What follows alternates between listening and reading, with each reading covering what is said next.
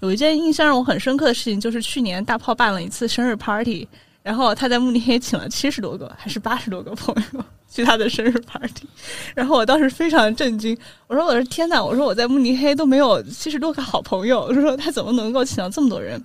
人际关系在日本就像一个桃子，你很容易戳破，但是你想融入到。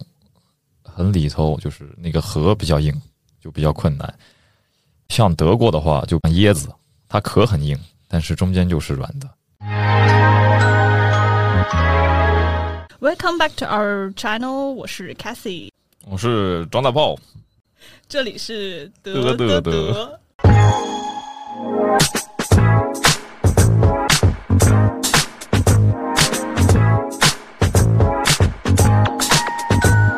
大家肯定会好奇这一期为什么不是 Cassie 跟 Jenny，那就要跟大家介绍一下我们德德德的新系列啦。之前跟大家说过，我们会在这个 channel 邀请一些有趣的朋友来一起聊天，所以我们二零二四年我们的第一期 episode 迎来了我们的第一位嘉宾张大炮，这是艺名哈，艺名朋友们。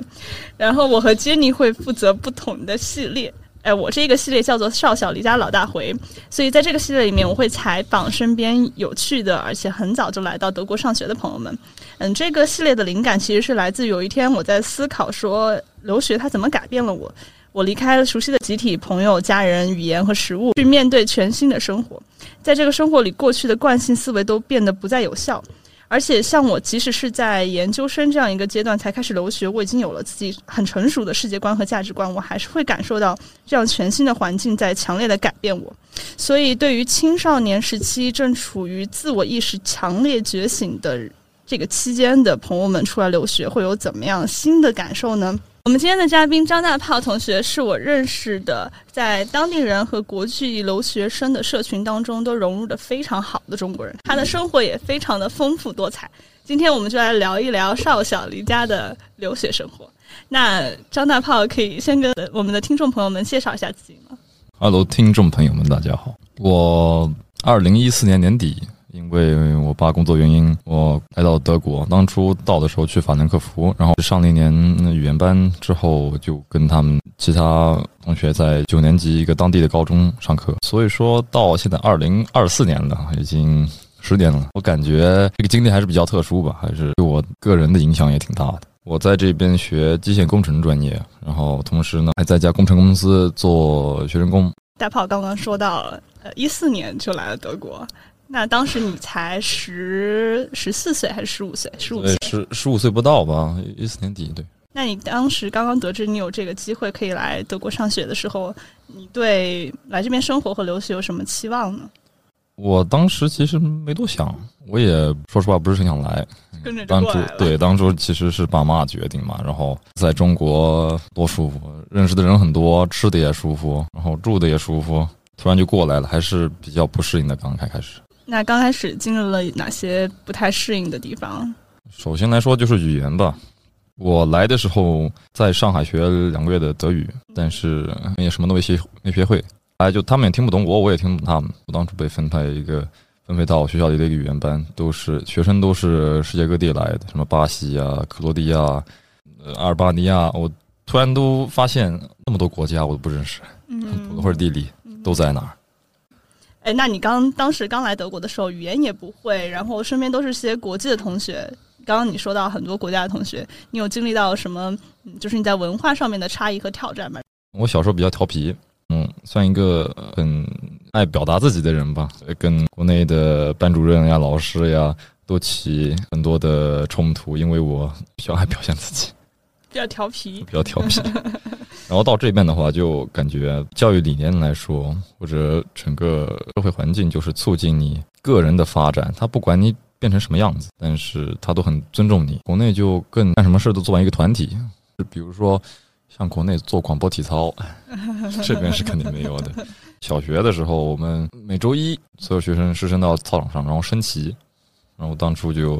经常跑调，经常躲厕所里，躲哪儿？你是不是就是做广播体操，永远不跟着那个操作的？对，我就经常自己瞎编什么动作进去，然后就被老师抓住一顿骂。所以你算是一个比较自由、自由的灵魂哈，在青春期时期。灵魂比较自由，但是当初国内其实上初中就压力比较大，因为要考八科还是十一科来着。最终考我小升初也得考，然后当时也没考多好。这边的话，就小学、初中、高中还好吧，学业上还是比较轻松的。对于国内来说，那来这边上学的话，你会感受到就是家庭里面给你的压力吗？我爸妈都是中国人，所以我能看到一点特别明显的就是中国父母对于孩子的教育这方面是特别重视的，尤其我们对我们独生子女对我们期望值就很高啊。这也是好事，也是坏事。所以我爸妈的一个哲学就说，不管干啥，学习最重要。我我认为很多中国的朋友应该也是一样的。像这边来说的话，条件好的一般父母都也挺重视学习这方面的。但是不同于中国来说，就是他除了对你学业上有要求，要求没有我们中国的高，这是一点。还有的话就是他会很注意个性，还有你自我的一个发展。比如来说，我当时初中上的是一个德国这边的一个 Gesamtschule，它这边有分，这边有大概分三个等级吧。它有 Gymnasium，从上到下就是从好到差的有 Gymnasium、Gesamtschule、Realschule、Hauptschule 有四个吧。像 Hauptschule 还有 Realschule 结束了，你就是去干一些技术性的活，就跟国内技校一样。但是他们德国培养的是技术型人才，他们不是说你上这两个学校后，你的工资就会比。其他人低多少，或者在社会上地位就比其他人低多少。然后 Gesamtschule 和 Gymnasium 是可以上大学的，就是或者是可以学一些要求高的一些专业，像律师、医生、医学。其他两个就不行。我在法兰克福的 Hauptschule 还属于外来人口比较多，很多都是移民的第二代。像普遍来说，移民家庭的，因为都是新来的嘛，所以条件估计跟德国当地就是已经四五六代都在这边的，会有一定的差异。对他们一般家里有条件的话，其实都会想让自己孩子到处去看一下。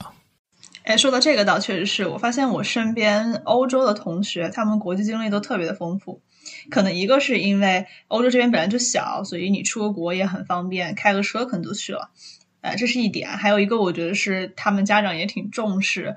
呃，给他们一些这种国际视野的，就像我身边有些例子，有的同学他可能初中、高中他其实就不在德国读了，他爸妈就把他送出去，送到去英国呀、爱尔兰呀这种呃英联邦制的教育体系下面，说 OK，你去那边读中学，然后你之后你想在那边读大学，或者想回国来回德国来读大学，到时候你再选。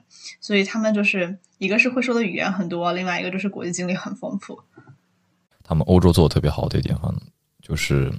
一般你在上初高中的时候，你都会交换出半年或者一年的时间到其他的一个国家，或者最少两三周吧，经历一下。就语言也不一样嘛，所以说在欧洲这边的话很正常，就是说你是意大利来的，你妈妈是德国来的，你出生就会两种语言。我又学个英语，然后他们在上高中的时候必须还要还得学第三名外语。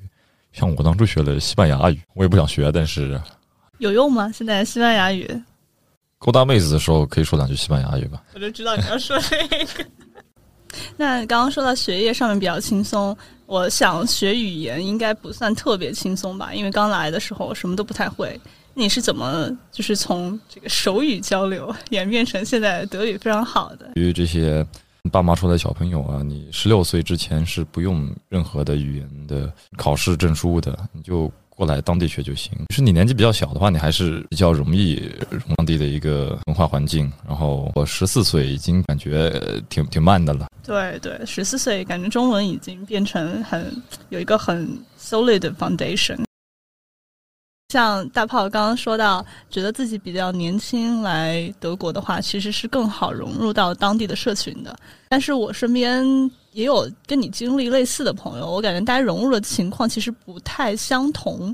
有一件印象让我很深刻的事情，就是去年大炮办了一次生日 party，然后他在慕尼黑请了七十多个还是八十多个朋友。去他的生日 party，然后我当时非常震惊，我说我说天呐，我说我在慕尼黑都没有七十多个好朋友，我说他怎么能够请到这么多人？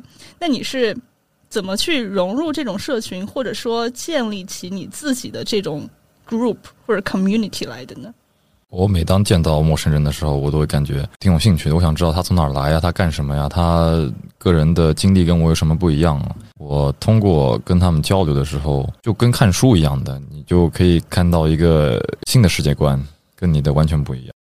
还有之外的话，我就特别喜欢玩所以我就经常跟朋友啊，跟这边新认识的朋友或者之前认识的朋友啊，去组织一些，因为我们在慕尼黑离阿尔卑斯山挺近的，滑雪呀，或者慕尼黑这边可以冲浪呀，就在不是在海里冲，在河里冲，这我觉得挺新奇的。这城市算一个慕尼黑的特别奇特的一个景点吧。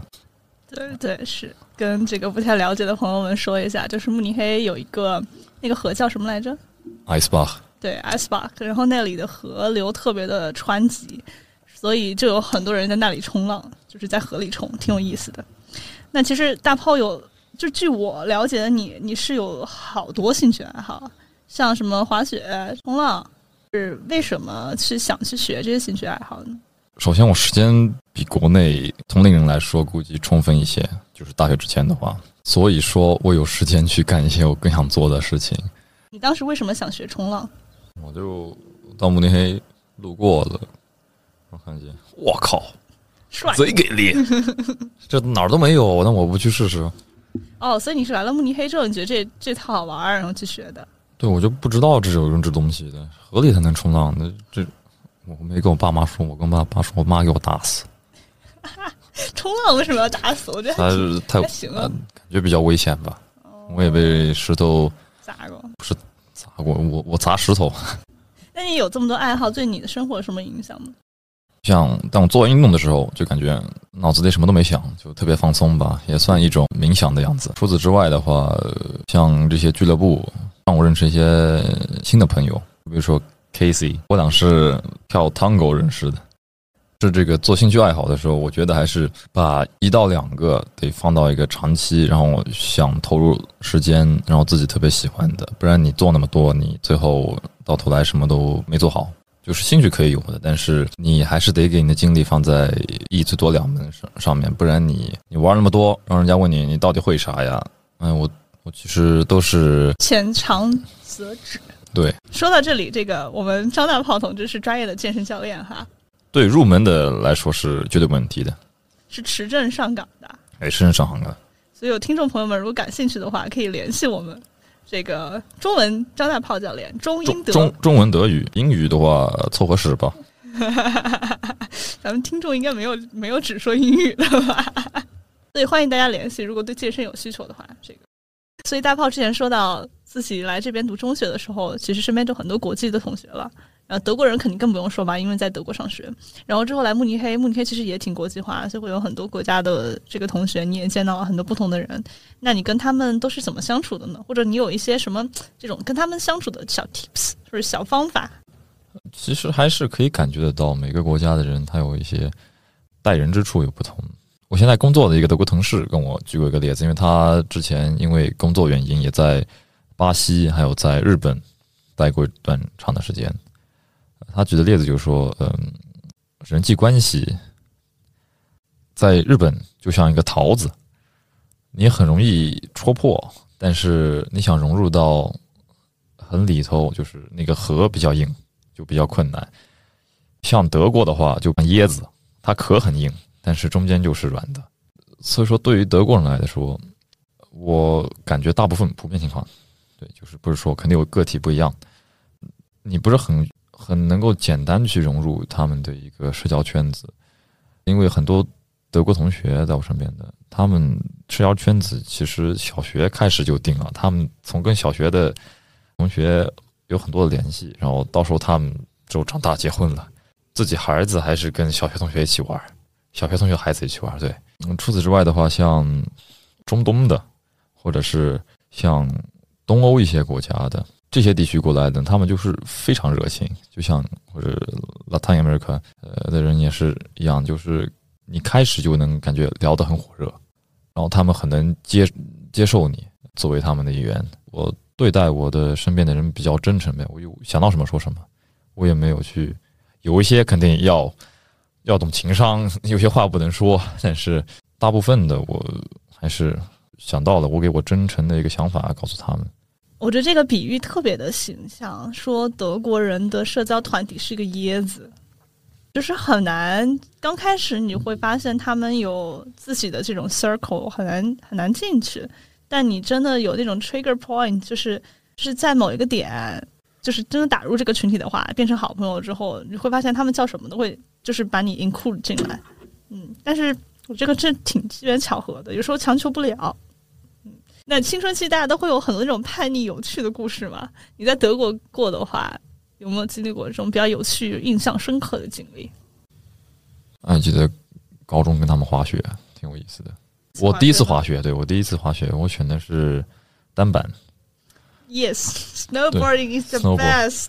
是，但是呃，我还记得我在呃一个非常新手的一个，就是我第一次滑嘛，我就跟那五六岁的小屁孩儿，我我那滑一个雪道，然后我卡到刃，我卡到我的前刃，然后我就直直摔下去，我后脑勺朝地，对我呃戴头盔了吗？对我肯定要戴头盔，这个对观众朋友一定要戴头盔。头盔。滑雪的时候，你不要想，哎，不戴头盔多摔的，要你命！呃，我头盔裂，我躺那儿，我眼冒金星，我躺了五分钟，我说什么情况？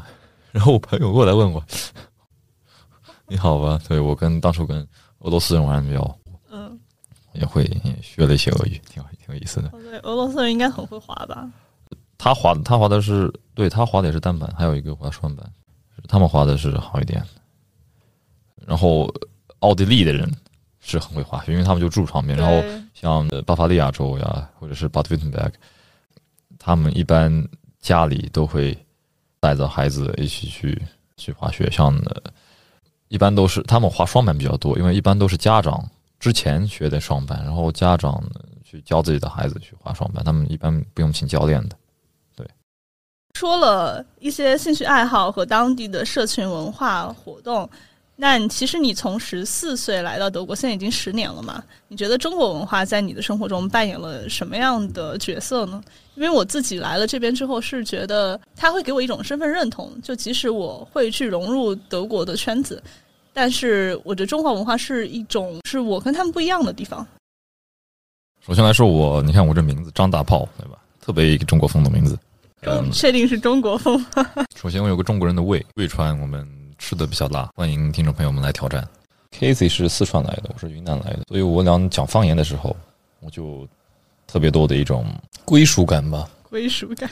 对当初刚来的时候，就可以感觉得到我们呃中国人的没有德国人他干什么事说我们话那么直，他们德国人就完全不会想，哎，这是不是不礼貌呀，或者怎么样啊？他们就直接说呗。然后中国人就先要做一堆铺垫，得取其精华，呃，这怎么说来着？去其糟粕去其。糟粕。哎，你看我初中呃初中毕业证虽然没有，但是还是知道一点的。还是小升初考过的，哎，对不错不错。那你有看到什么跟在国内不一样的东西吗？看不到东西，穿着不一样的？穿着怎么说？就像国内的小姐姐，她们穿的一般都是很短的裙子，这没问题的。但是像欧洲的女生的话，她们其实不会穿一些就是非常短的，啊，你是那种 mini skirt 超短的那种对。但是他们其实就无所谓，就是像穿个 top 出去啊，就可以很自然的把肩膀露在外面。一般国内是不会这样做的，对吧？哦，对，这个穿着的感受，对我要发表一下我的感受，就是真的在欧洲穿什么样都没有人看你，我觉得非常的好。就是回国，我回国，我今年回了一次国，然后我穿 leggings 上街，我哥说我，我的表哥，他说你这样穿不太好吧？我说我什么不好的，我什么都没有露啊，对 leggings 哦，对，可能就会觉得在穿衣自由这方面，德国这方面真的是我觉得很舒适，但是也会出现一些奇怪的人。就是我记得有一次我穿了一个夏天穿一个开叉的吊带裙，我我就一直觉得有人在盯我，我就回头，然后有一个嗯不知道是哪里的人，可能是土耳其或者哪里的，反正不是白人，他冲我吹口哨，然后我就很无语啊，我好无语啊，我就走了。我感觉有点不尊重人吧，这样子不太好，所以你是怎么处理这些东西？你就没理他，对吧？就没理他，我就走了。那那不然我怎么处理？我也不知道，这个这个东西其实上去给他两巴掌，没有是，不至于，不至于。对，但是我觉得就是这种人吧，这种怀着不好的想法打量你的人是哪里都有的。我也有个经历吧，就是就在慕尼黑，嗯就其实，在我们现在录音棚这附近，就在 Odeon Plus 那边有一个、呃、广场，那花园叫什么来着？Garden 对吧？好像是 o Garden，就是往那边。嗯，我知道那有个花园，嗯，我当初就就坐在他们那个喷泉旁边，然后我就发现，呃，有一个女生，还有一个男生，估计就跟我年纪差不多，比我二二十四五岁左右吧。对，这女生就老想甩掉她身后那男生，我以为他们小两口闹别扭呢，就没管他。然后其他人也看到了，对，当时，但是那男的一直跟着，然后每十分钟他们回来一趟，然后或者五分钟回来一趟，然后走了有三四趟了，我就感觉哎什么情况？然后我后面就过去问了，然后那女生是乌克兰过来的，然后她德语说的也不是很清楚。后面就这男生跟踪，就是跟了她有那么三四十分钟吧，就是让这女生感觉很不舒服的。然后很多人就过来问这个什么事情呀，然后后面也也就解决了，然后这男生又没再跟着她。然后我们有去找德国当地的警察，本来想说让他们给这女生送回家呀，干什么的，但也也不算警察，就是安保人员吧。但是他们就是还是，呃，我我不能干这，我不能干那儿。我当初给他直接呃送到就是他住的一个酒店里去了，但是，我感觉这这一方面的话，他们的像安保人员应该可以多做一些。嗯可能就觉得，哎，这个有时候是有这种问题，就是，嗯，他觉得没有什么实质性的事情发生，他就也不好采取措施，呃，但是我觉得被人跟着挺 creepy 的，对，对。但你像你刚刚说的这这个德国雷锋打张大炮同学，我觉得呃德国人还有一点就是我自己观察到的，他们真的还挺乐于助人的。就比起我在国内观察到的现象，有几个例子。就比如说，因为德国这边的公交都是无障碍的嘛，所以残疾人他们有轮椅，其实也可以上公交，但有时候不太好推上去。就我每次只要看到有这种要推轮椅上公交的人，他旁边一定会有人，就是陌生人帮他推，或者他推下去的时候，一定会有陌生人帮忙接，就谁都不认识谁。然后还有一次是我去奥林那边上课。然后有一个盲人，他就是在说，我忘了他在说什么，他在说德语，他就一直在说 “hello hello”，嗯，但也没有说他那个需要帮助什么什么是 help 之类的，他就一直在说 “hello hello”，周围就有人回过头看他，然后他可能这声 “hello” 喊了没几声，可能三声吧，就有好几个女女生就过去问他：“OK，你需要什么帮助？”对，其实他也没有明确的说自己需要帮助，他可能是找不到方向了或者怎么的了。然后我觉得这这一点还挺温暖的，在德国。呃，国内的话，一个问题就是因为之前不是碰瓷儿吗？我感觉还是国内也帮啊，但是被这些人搞怕了。这我本来是出于一个好心去帮你干什么的，然后你到时候出来出来讹我，那咋办？是的。我我不我不会说德国人呃更乐于助人吧，但是我感觉就是他们没有那么担心去让发生一些不愉快的事情。德国十多年有什么事情或者经历会引发你的思考，或者有改变你去认识世界的一些方式吗？有句话怎么说来着？林子大了，什么鸟都有。然后到这边国际化了之后，你会发现每个国家原来都都不一样。就这样说吧，我高中就是成绩也不算差，然后到了大学发现哇，身边聪明人那么多。我之前住了一个学生宿舍，然后我邻居是一个，她是法国出生，然后在匈牙利长大的一个女生。她跟我一起开始学的本科，但人家学的是双学位，人家学的是数学和信息技术一起。她一般情况是三年可以毕业，德国的话。很多人学十年都有，他两年之内给他一科读完，然后第二科三年之内也给他决定就是结束了。然后他现在参加了一个硕士加博士的什么 program，他也做一些科研，他有现在的办自己的办公室在在学校那边，我就当时就吓傻了，我说哎呀，不过人家肯定比我付出了很多很多的努力，好厉害。之前网上有个笑话说。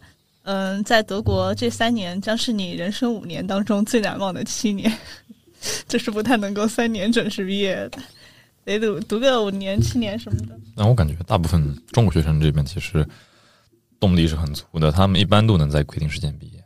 让我想到我之前在小红书发过一个帖子，讨论量非常的高。我的帖子叫做“德国毕业真的难吗？”我说。我说不太难，我感觉我学的挺游刃有余的。然后因为我学商科嘛，然后我又是英文项目，下面就特别多人怼我，就说哈，他说你这个读的是 master 呀，他说 bachelor 难难多了，说你读的是商科呀，这个工科理科难多了。后来我一想，好像确实是我这个样本可能确实挺有偏差的，还是有一定难度，因为学的一个东西的基数比较大，然后。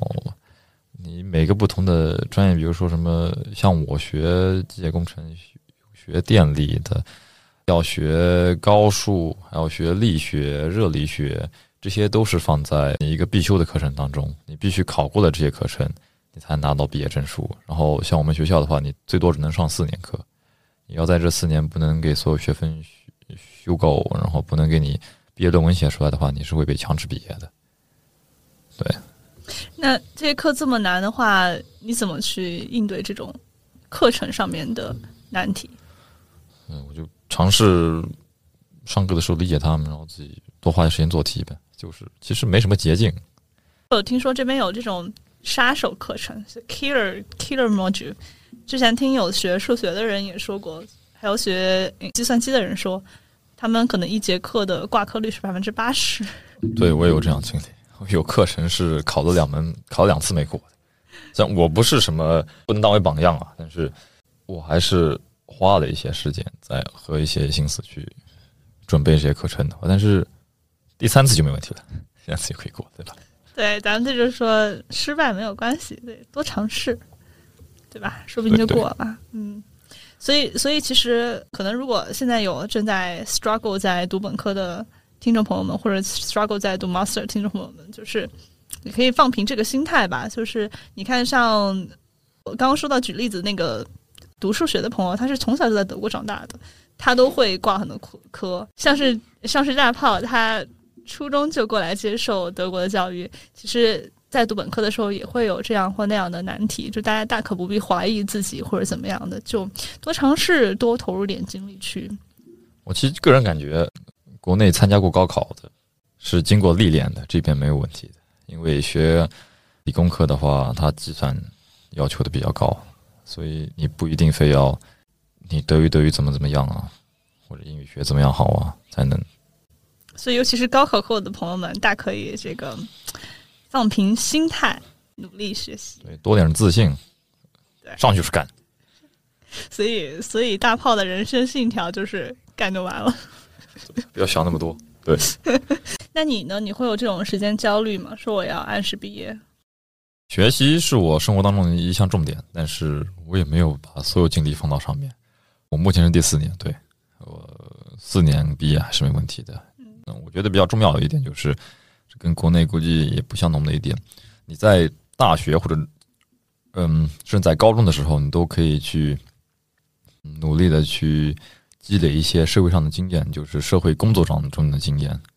我高中的时候当过服务员，嗯，然后我大学的时候在不同的公司做过实习，做一些不同的东西，还是可以开阔自己的视野的。我还是比较推荐大家去做一些像这样的东西。我觉得我自己的感受，德国这边教育就是，像我在国内也实习过，然后这边做 working student，你是完全可以养活自己的，或者做实习，就那工资半差不差，加点奖学金就能养活自己了。但是在国内那个实习就是完全不行的，而且国内不太存在说你一一周可以只工作二十个小时的这种工作机会，你要么就全职，要么至少一周四天。所以我觉得德国这种自由度其实是给了学生很多在比较年轻的时候就实现独立和去体验社会的这种机会。我自己的感受是，留学是把一个人放到了一个新的环境里面，就好比是在照镜子一样。你过去在这个旧的环境里面，你可能只有一面镜子，但你把自己放在一个新的环境里面，周围的人、周围的环境全都是你的镜子，就你在无时无刻的以新的角度去观察自己，因为你在体验新的事情。那观察世界的角度就会有点不同。对这一点我是很赞成的。对，特别像之前我在网上看到一个国内一个短视频制造者，然后他也不是短视频吧，他去采访了一个特别年轻的一个创业成功的一个人士，他说的一句话我印象比较深刻，就是说你人生当中有两个，就人生当中有两个榜样，嗯，一个的话可以。非常远，就是你不一定要认识到他呀。比如像一些有名的人，Steven Jobs，还有一个人的话，他就必须得你在你旁边很近，能摸得着的。所以说，你遇到一些难题啊，就会想他在遇到相同困题的时候他会干嘛。所以我感觉身边人对你影响就是比较重要的。你一个身边的朋友圈子呀，什么样的？像每一个人当中，我都可以学到一些；从每个人身上，我都可以学到一些同的解决问题的办法，或者思考，或者看一个事物的一些角度。对，你很小出来留学的话，你是怎么处理你自己跟家乡的这种关系的呢？就是你以前的朋友，还有还在家乡的家人。家里人的话，还是会比较思念家里，像外公外婆呀。或者是像我妈妈有时候也不在我身边呀，因为我爸在这边工作，但是我妈还是选择待在国内去照顾照顾我外公外婆。这个的话也是，嗯，我如果之后选择留在德国，也会遇到也也必须面对的一点，就是说家里现在还好，我爸妈身体杠杠的，但是我不知道二十年之后他们肯定会需要一些帮助呀。所以这个到时候肯定要算在一个考虑的范围之内。那总的来说的话，你觉得像你初中就来德国留学有什么好处和什么坏处呢？自己体验到的？年纪小，适应能力比较强，然后更能启发你对什么东西更感兴趣。像这边，嗯，大学分科或者选课不同的一点，相比于国内一些同学来说，就是。他们父母或者是学校或者整个社会都不会要求他们去把就业问题放到首要的位置去考虑选哪个学科，他们自己选都是自己感兴趣的一些东西。所以就是说，你觉得年少出国留学是好处，就是在于你那个时候人还没有完全定型，所以给了你更多的这种 flexibility 去调整自己和塑造自己，就选择面比较广吧。对，然后他们更注重一些个人的发展，然后个人兴趣爱好的培养和塑造。然后我感觉一点比较好，就是说我我叛逆期算十一岁开始，然后我到这边差不多结束了，所以还是对一些东西有自己的认识，然后明白自己到底想要个什么东西。这样的话就更有动力去为了自己一些。想要东西而奋斗，就不同于你如果小学或者幼儿园过来的话，就自己不一定能想到这些东西，因为这边的上课的这边学业要求没有那么多。然后你如果自由时间不是很会管控的话，不是很会管理自己时间的话，还是会浪费掉很多的时间。那你觉得什么人比较适合来留学呢？就是初中就来？你想来，什么时候都可以来。其实就是。遵从自己内心的一个想法吧。你要对他们这边当地生活习惯、人文地理比较感兴趣的话，或者是你在你做那门专业这边有不同的一个发展前景的话，还是可以考虑一下，多试试不同的东西，你到时候肯定会有收获的。那我们今天第一期少小离家老大回的 episode 就聊到这里，差不多啦。跟 Casey 其实国内我们的家乡都离挺近的。我可以说个假四川话，所以我们跟你们用四川话 say 拜拜。这个也是个很要重要的原因。我我跟大炮交流觉得很要亲切，就是因为我们两个都说差不多的方言啊，对头，很亲切。OK，所以感谢大家收听我们这一期的节目。大家喜欢我们的话，给两个金币，给个赞，关注一下，给 KC 加两碗饭。喜欢我的话，扣一扣二。想见到我的话，扣三三三。不想见到的话扣眼睛。对，不想看到扣眼睛。OK OK，拜拜，拜拜拜拜。